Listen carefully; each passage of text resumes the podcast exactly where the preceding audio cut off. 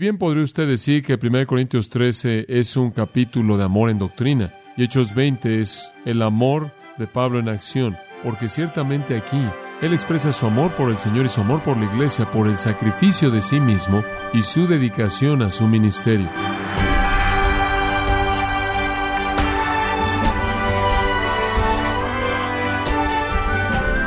Saluda a su anfitrión Miguel Contreras dándole las gracias por acompañarnos en su programa Gracias a vosotros con el pastor John MacArthur. Alguien dijo que encuentres la llave del éxito o alguien va a cambiar la cerradura. Cuando hablamos del ministerio del apóstol Pablo, ¿qué fue lo que dio al apóstol Pablo la posibilidad de un ministerio como el que tuvo? ¿Hay algo acerca de su ministerio que se puede reproducir hoy? John MacArthur nos muestra cuál era la perspectiva ministerial del apóstol Pablo en la serie titulada Por el amor de la Iglesia, aquí en gracia a vosotros.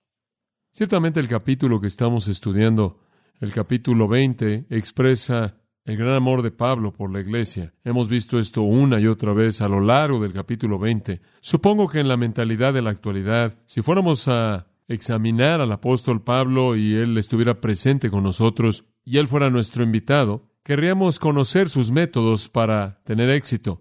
Este es un día en el que la metodología es algo importante. E inclusive las iglesias en la actualidad y organizaciones religiosas están tanto vendiendo como comprando métodos de éxito. Y vemos con mucha frecuencia al éxito en términos de método. Cuando alguien es exitoso, lo primero que queremos hacer es embotellar su método y transportarlo a algún lugar. Y supongo que si Pablo estuviera aquí hoy y muchos líderes de iglesias estuvieran congregados en torno a él, comenzarían a hacerle preguntas en el área de, bueno, ¿cómo hiciste eso? ¿Cuáles son tus técnicas para alcanzar una ciudad? ¿O cuáles son los patrones para hacer crecer una iglesia? ¿O cómo trabajas de esta manera? ¿O cuál es este pequeño truco que puedes usar aquí? Y demás. Y podríamos hacer eso hasta que estuviéramos cansados y nunca llegar al éxito verdadero de Pablo a menos de que Él nos desviara de eso y nos colocara en la dirección correcta, porque el éxito del apóstol Pablo no tuvo nada que ver con sus métodos, y no temo decir eso. No tuvo nada que ver con sus métodos directamente. Indirectamente los métodos salieron de lo que él era y fueron importantes, pero el éxito de Pablo se basó de manera total en quién fue él. Acabo de hablar en una conferencia acerca de liderazgo y prepararon a muchos líderes por unas diez semanas y usted sabe, tenían todo tipo de gráficas y tablas y cosas que usaron para prepararlos y todas fueron muy buenas y muy útiles. Y se me pidió que diera una conferencia para cerrar y expresar en una afirmación conforme a lo mejor que pudiera, en un mensaje, lo que el éxito era bíblicamente. Ahora eso, al principio, pareció como un problema monstruoso el tratar de reducirlo todo, todo esto, lo que es el liderazgo, lo que es el liderazgo exitoso en un mensaje. Y sabe una cosa, lo reduje un mensaje y mejor que eso lo reduje a una palabra. Dije unas cuantas cosas más después de que dije la palabra, usted sabe. Quiero que lo sepan, pero de cualquier manera lo reduje a una palabra y la palabra que expresa el liderazgo y la palabra que expresa el éxito es la palabra ejemplo. Ejemplo. En todo el liderazgo cristiano, ese es el elemento más dinámico que se lleva a cabo. Está expresado a lo largo de las Escrituras. Toma usted, por ejemplo, al Señor Jesucristo, quien enseñó repetidamente mediante el ejemplo. Hagan a la gente lo que yo les he hecho. Él expresó su amor en servicio a lavar sus pies. Una y otra vez Jesús manifestó lo que ellos debían hacer al hacerlo él mismo. En Hechos 1.1, Lucas dijo, en el tratado anterior que te escribí, Teófilo, de todas las cosas que Jesús comenzó a hacer y enseñar. Jesús no solo enseñó, sino que él puso el ejemplo. El apóstol Pablo le escribió a Timoteo y le dijo cómo ser un líder, y se lo dijo en una afirmación, sé un ejemplo a los creyentes, ¿verdad? El apóstol Pablo le dijo a los filipenses, lo que han visto en mí, esto haced. Ejemplo. Pedro le dijo a los ancianos, él le dijo, cuiden del rebaño y alimenten el rebaño y supervisen al rebaño, no enseñoreándose del rebaño, sino siendo ejemplos. Escuchen, la razón por la que Pablo tuvo tanto éxito fue porque él fue un ejemplo. No hubo un vacío de credibilidad entre lo que él dijo y entre lo que él fue, y la gente moldeó sus vidas imitándolo a él. Él dijo, sed imitadores de mí, así como yo de Cristo. La vida cristiana se reduce al ejemplo y el liderazgo bíblico es ejemplo. Y lo que hizo que Pablo fuera lo que fue, fue el ejemplo, no sus métodos, sino su vida. Y si usted quiere saber cómo ser exitoso en el ministerio, o si quiere saber cómo ser exitoso en cualquier objetivo que usted tenga en mente, es tan simple como espiritualmente hablando, como ser el tipo correcto de persona. Y no me importa qué técnicas tenga para el liderazgo, si usted no es el ejemplo correcto, usted nunca lo va a lograr. El liderazgo es el ejemplo. El liderazgo es ejemplo.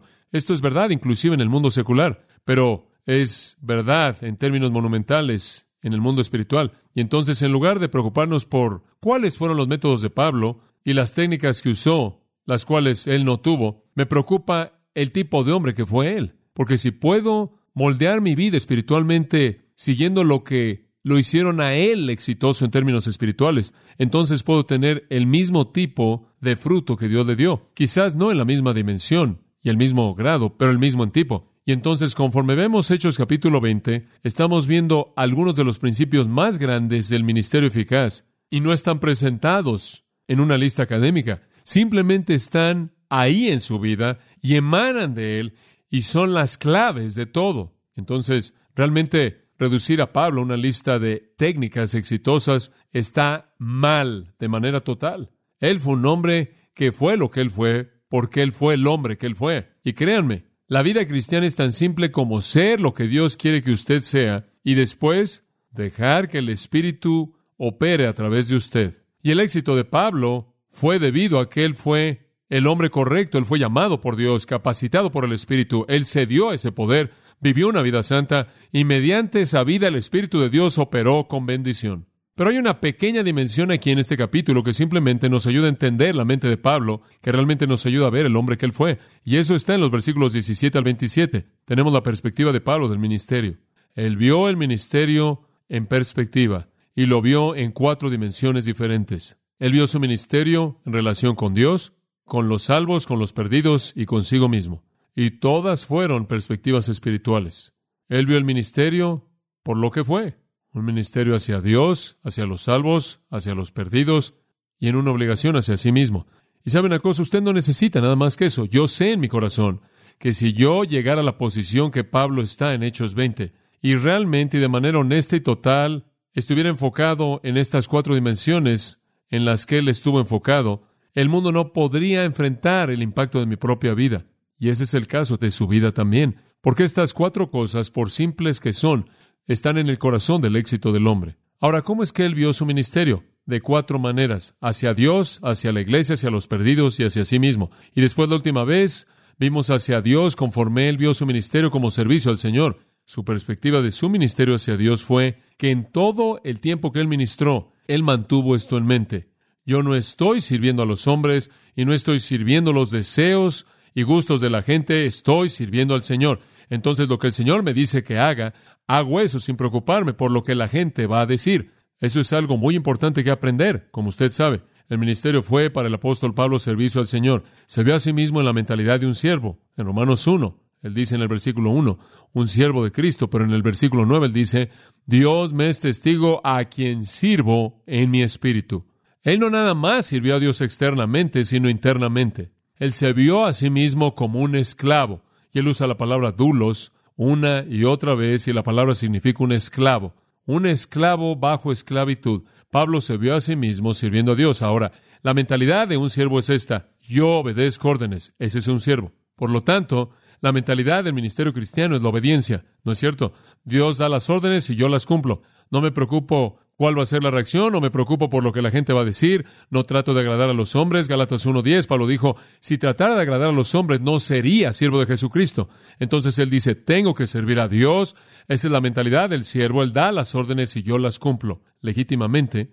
Pero lo hermoso acerca de esto es que él no solo lo hizo por fuera, él le encantó por dentro. Él tuvo el espíritu de obediencia como también la obediencia en sí. Él nunca cambió su mensaje. Él nunca alteró sus planes en absoluto por lo que los hombres hicieron. Él creyó que Dios le dio algo que hacer y él lo iba a hacer. Y sabe una cosa, es algo triste que admitir, pero a lo largo de la historia de la iglesia, la iglesia muchas veces no ha hecho lo que ha debido debido a los deseos de la gente. y ha diluido todo tipo de ministerios para que no ofendan a la gente. De hecho, algunas veces es sorprendente cuán duro trabajamos en tratar de hacer que todo sea tan agradable que pierde todo su significado. No hay un lugar para un servicio hacia Jesucristo, porque es esclavitud completa.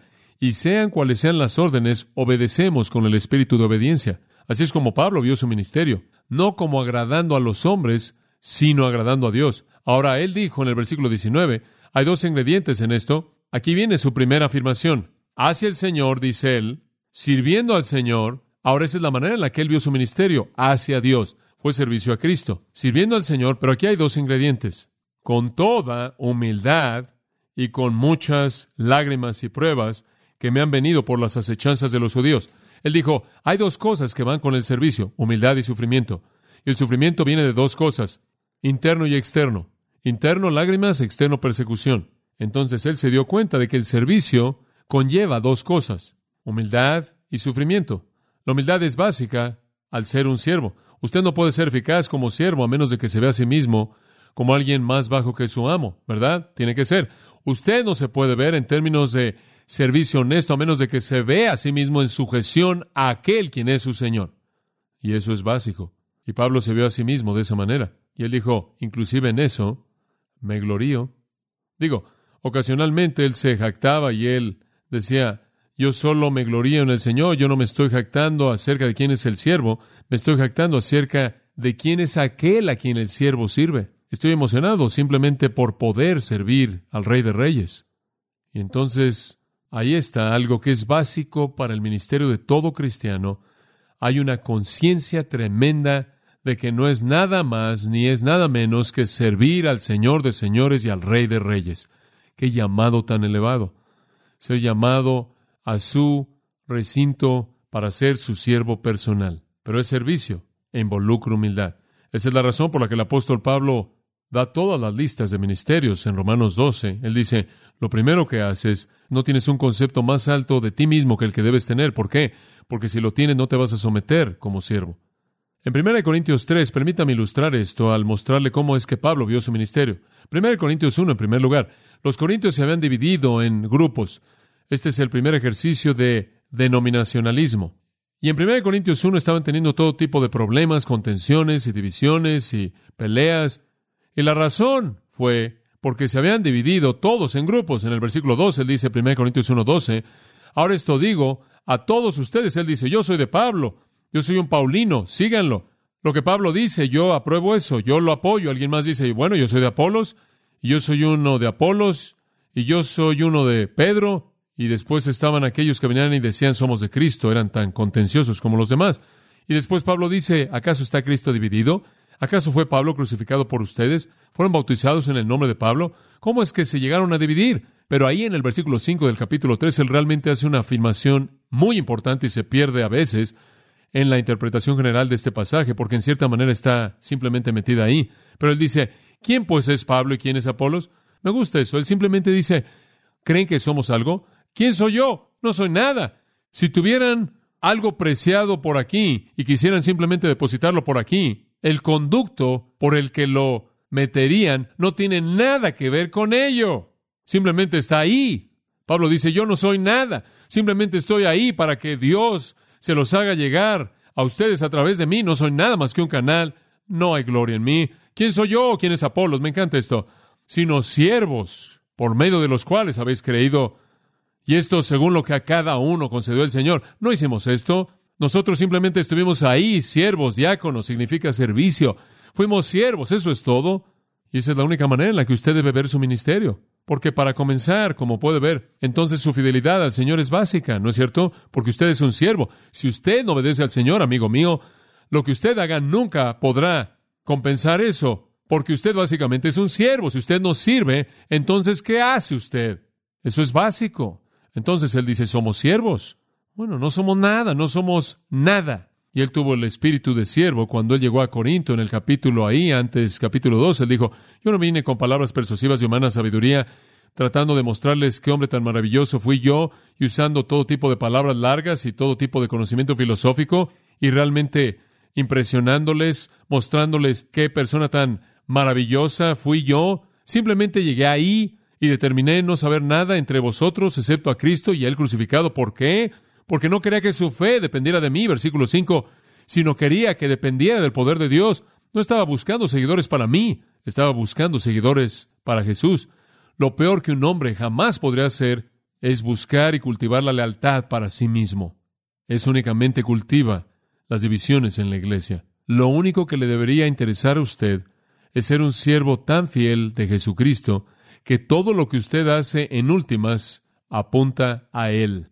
Pablo se vio en primer lugar entonces como un siervo del Señor. En términos del tipo de servicio, el servicio de diáconos, ministerio y profundidad de servicio dulos, él fue un esclavo y le encantó serlo. En segundo lugar, y todavía repasando, él vio su ministerio hacia la iglesia también. Él conoció la prioridad hacia la iglesia y dijimos ahí en el versículo 20 de Hechos 20 que hacia la iglesia su ministerio fue visto como enseñanza. Porque para Dios fue servicio, para la iglesia fue enseñanza. Versículo 20.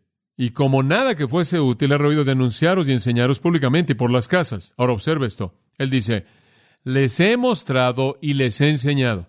¿Qué ve usted ahí de nuevo? ¿Cuál es nuestra palabra para el liderazgo? Ejemplo, no es solo decirlo, amigos, es serlo, es serlo. Ese es el corazón del liderazgo. Entonces, el corazón de todo cristiano no es lo que él dice, es lo que él es. Esto es lo que hace la diferencia. Y Pablo dice ahora, les he enseñado y les he mostrado en mi vida, les he enseñado públicamente y de casa en casa. Ahora él aquí está hablando de su relación con la iglesia. No retuve nada que fue útil. Dice usted, bueno, ¿qué es útil? Le voy a decir lo que es útil, según Timoteo 3:16. Toda la escritura es inspirada por Dios y es que útil toda la escritura. Entonces Pablo le enseñó públicamente, de casa en casa, enseñó, enseñó, enseñó. ¿Qué fue útil? La palabra fue útil y eso es lo que él enseñó. aquí está el hombre que dijo segunda de Timoteo 3:16. Entonces él debió haber conocido lo que él estaba diciendo. Para él todo en la iglesia adoptó la naturaleza de la enseñanza. Cuando él escribió a Timoteo y le dijo cómo manejar su iglesia, le dijo simplemente continúa leyendo el texto, explicando el texto hasta que llegué ahí. Él más tarde le escribió y le dijo predica la palabra a tiempo y fuera de tiempo. Predícala cuando debes hacerlo y cuando no. Simplemente sigue predicándola. Y él enseñó en dos lugares. Públicamente, se acuerda, en la escuela de Tirano y de casa en casa, él fue al hogar y reforzó lo que él estaba enseñando. Amados, el ministerio es enseñanza. El ministerio es comunicar la verdad divina. Pablo expresó esto en otro versículo, en 1 Corintios 4, y no puedo llegar al punto sin mostrárselos, porque es tan básico para este concepto en particular. Pero en 1 Corintios 4.1, él dice, Así pues, ténganos los hombres, en otras palabras, cuando los libros sean escritos y se escriba nuestro nombre, que se diga que fuimos así. ¿Cómo qué? Como ministros de Cristo, ahí está la palabra servicio de nuevo, siervos de Cristo y administradores de los misterios de Dios. ¿Qué es un misterio? Es algo que estuvo escondido y ahora está revelado. Es la Biblia. Son muchos misterios revelados. Somos administradores de la Biblia. Si soy un ministro, soy un administrador de esto. Dice usted que es un administrador. Bueno, digamos que usted estuviera viviendo en el día de Pablo. Vamos a colocarlo en su contexto. Y usted tuviera una casa bonita y algo de propiedad, tierra, algunos siervos, y en esos días las casas crecían debido a que con frecuencia los hijos se casaban y vivían en el mismo lugar y añadían un poco más a la casa. Entonces, como usted sabe, la familia grande crecía en una en un terreno, en una parcela y digamos que usted tenía animales y tenía muchas cosas, muchos siervos, mucha comida y procesaban muchas cosas ahí que se llevaban a cabo, tenía un negocio, pero usted era el dueño de la casa y para mantener el negocio vivo usted tenía que estar moviéndose. Usted le entregaba la supervisión de la operación entera una persona llamada un administrador. Y este hombre dirigía todo. Él pagaba los sueldos a los empleados, él preparaba la agenda, él determinaba la prioridad de los trabajos. Claro que usted trabajaba con él, pero este hombre estaba a cargo cuando usted salía de la ciudad. Él se aseguraba de que nadie comiera de más para que se quedaran cortos en la comida, porque en la mayoría de los casos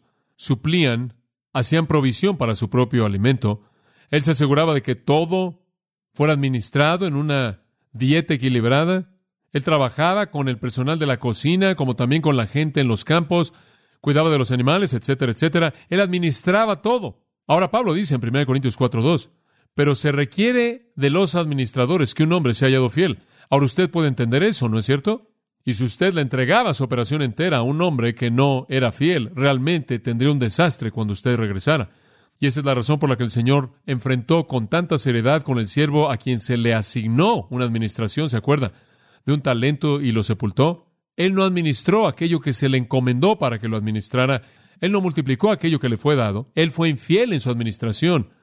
Lo acumuló. Y entonces el administrador tenía que ser una persona fiel, digna de confianza. Digo, si usted no podía confiar en él, él podía robar del efectivo, él podía robar alimento, él podía arruinarlo bastante. Y entonces él necesitaba ser fiel. Pero básicamente, su trabajo consistía en ser un administrador de algo que no le pertenecía. Él lo administraba. Como un ministro, usted es un administrador, yo soy un administrador. Dice usted, ¿de qué soy un administrador? Soy un administrador de los misterios de Dios. Soy un administrador de este libro. Dios ha dicho, John MacArthur, te voy a dar este libro y te voy a dar algunas personas y ustedes son un regalo de Dios para mí. Y Dios dice, con este libro alimente a esas personas. Esta es tu administración. Ahora yo voy a estar en el cielo y voy a colocar mi espíritu dentro de ti, porque necesitas el espíritu para hacerlo. Pero es tu administración y vas a ser responsable de cumplir con esto y quiero, más que cualquier otra cosa, que seas fiel. ¿Sabe una cosa? Eso me ayuda a simplificar mi ministerio. ¿Sabe cuál es mi ministerio? Que este libro vaya de mi mano al corazón de usted. Ese es mi ministerio. Así es exactamente como Pablo vio su ministerio para con la iglesia. El ministro es un administrador del misterio de Dios o los misterios de Dios, entregar esos misterios para que puedan aprender y sean alimentados y crezcan. Dice usted, bueno, me da gusto que no estoy en el ministerio porque no quiero ser un administrador. Usted es un administrador y usted está en el ministerio. Quizás usted no sea un pastor, pero usted es un siervo del Señor, ¿no es cierto? ¿Acaso no tiene usted dones espirituales? Y el ejercicio de esos dones espirituales es su administración, y si usted no lo hace fielmente, usted es un administrador infiel. Se nos han encomendado bienes que no nos pertenecen, le pertenecen al Señor, para que los entreguemos a otras personas para traer bendición a toda la casa. Piénselo en un término simple. Usted es un padre, usted vive en un hogar, usted es un padre cristiano, usted es un administrador de los misterios de Dios para su familia. Este es el libro que usted debe enseñarle a su familia. Si usted no lo hace, usted es un administrador infiel. Así de simple. Así es como toda la vida cristiana funciona. Somos administradores que estamos entregando lo que Dios nos ha dado a aquellos que están en necesidad y a aquellos que están bajo nuestro cuidado.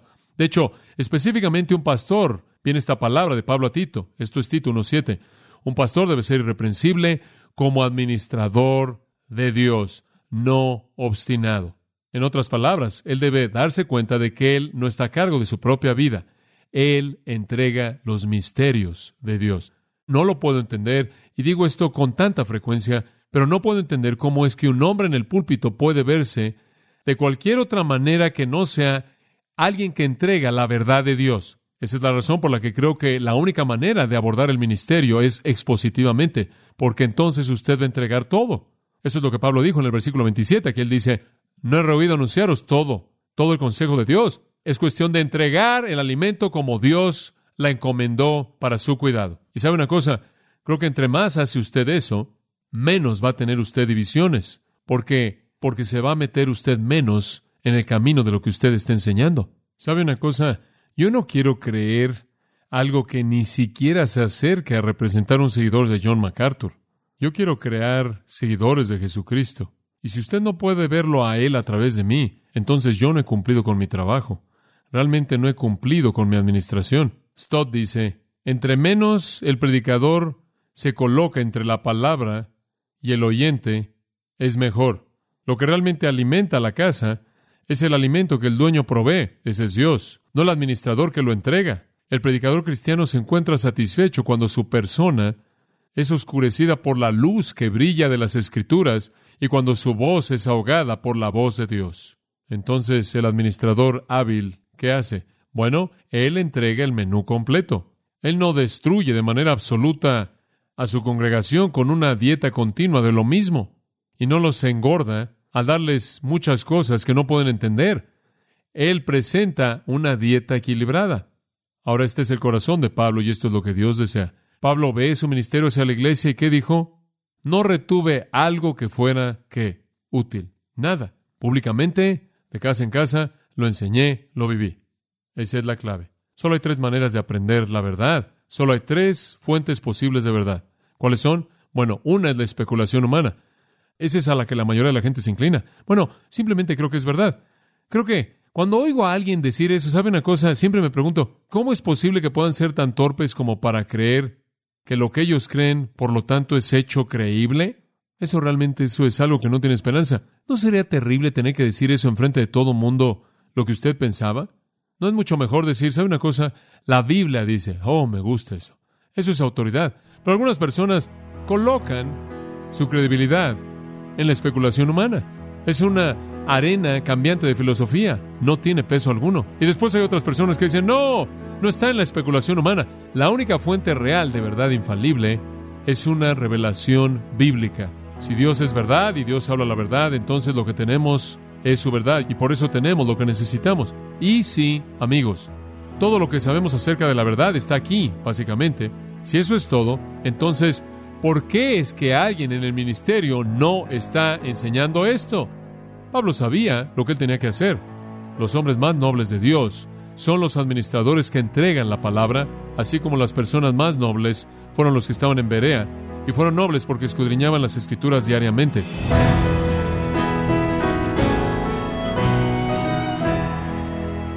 John MacArthur nos enseñó que el ministerio del apóstol Pablo hacia Dios consistía en el servicio, pero también entendía la prioridad que ese servicio tenía hacia la iglesia, ministrándoles a esta a través de la enseñanza. Nos encontramos en la serie Por el amor de la iglesia, en gracia a vosotros. Estimado oyente, tenemos a su disposición el libro El plan del Señor para la iglesia, escrito por John MacArthur, donde nos muestra la necesidad de volver a los principios bíblicos de liderazgo, puede obtenerlo en nuestra página en gracia.org o en su librería cristiana más cercana. Y le recuerdo también que puede descargar todos los sermones de esta serie por el amor de la Iglesia, así como todos aquellos que he escuchado en días, semanas o meses anteriores. Y no olvide que puede leer artículos relevantes en nuestra sección de blogs, ambos en gracia.org. Si tiene alguna pregunta o desea conocer más de nuestro ministerio, como son todos los libros del pastor John MacArthur en español, o los sermones en CD que también usted puede adquirir, escríbanos y por favor mencione la estación de radio por medio de la cual usted nos escucha en gracia a vosotros. Es importante conocer no solo el país y ciudad de donde usted nos escucha, sino también la radio. Para quienes contactan nuestro ministerio por primera vez, pueden solicitar una copia del mensaje de promoción sin costo alguno, un mensaje por oyente únicamente. Si usted vive en los Estados Unidos o Puerto Rico, escríbanos a Gracia Vosotros, P.O. Box 4000, Panorama City, California 91412. O puede escribirnos a través del siguiente correo electrónico radio arroba gracia.org y queremos agradecerle desde el fondo de nuestro corazón su tiempo y sintonía, y en nombre de John MacArthur y del personal de este organismo, invitarle para que nos acompañe en la próxima edición y así juntos continuar desatando la verdad de Dios un versículo a la vez, en gracia a vosotros.